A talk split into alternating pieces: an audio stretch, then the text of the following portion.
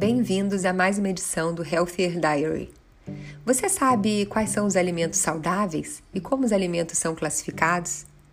Sempre ouvimos falar que deveríamos ter uma alimentação saudável para que vivamos com mais saúde, para que estejamos protegidos do desenvolvimento de doenças como obesidade, diabetes, hipertensão, das doenças cardiovasculares.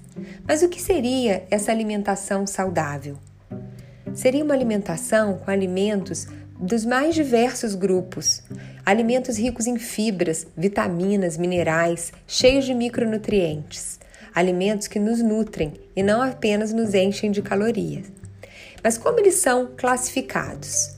Eles são classificados em quatro grandes grupos: in natura, minimamente processados, os processados e os ultraprocessados.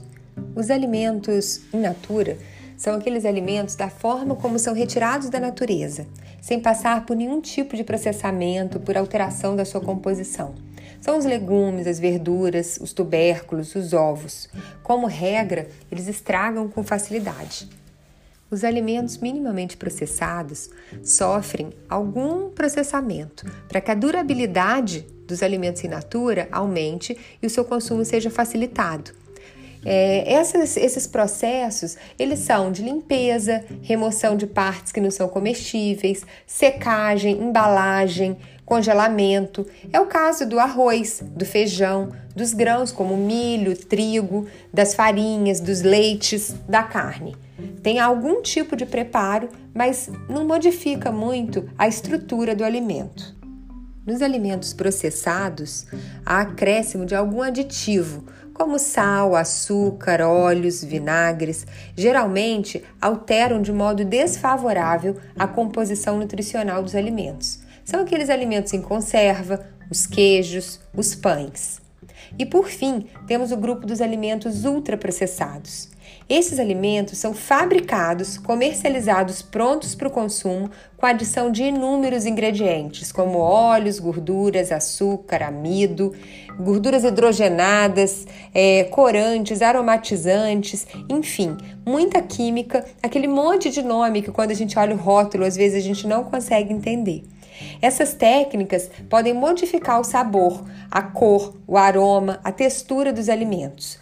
E o objetivo é tornar aquele alimento mais atraente, mais acessível, mais saboroso e apresentar uma vida bem longa de prateleira e mais praticidade. Mas com isso, a gente perde muito na qualidade do alimento e a gente coloca em risco a nossa saúde. Em março de 2021, foi publicado um artigo bastante interessante no Jornal do Colégio Americano de Cardiologia, onde um grupo com mais de 3 mil indivíduos, sem história prévia de doença cardiovascular, foi acompanhado por um período de mais de 20 anos, com alguns questionários de frequência alimentar para avaliar o tipo de alimento, segundo essa classificação que eu acabei de explicar, que esses indivíduos consumiam. E a média do grupo era um consumo de 7,5 porções de alimentos ultraprocessados.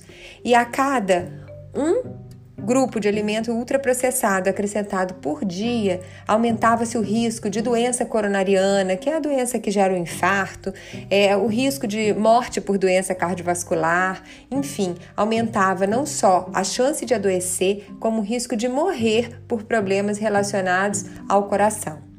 Enfim, nós temos hoje já um sem número de estudos que comprovam que a alimentação mais saudável é a menos processada. Quanto mais natural, quanto mais é, próximo do produtor nós estivermos, quanto menos rótulo nosso alimento tiver, mais saúde a gente vai ter.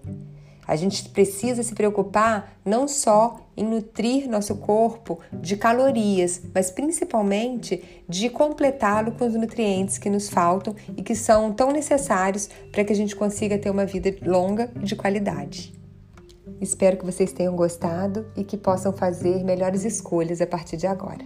Eu sou Roberta Portugal, endocrinologista, endocrinologista pediátrica e certificada em medicina do estilo de vida. Até mais!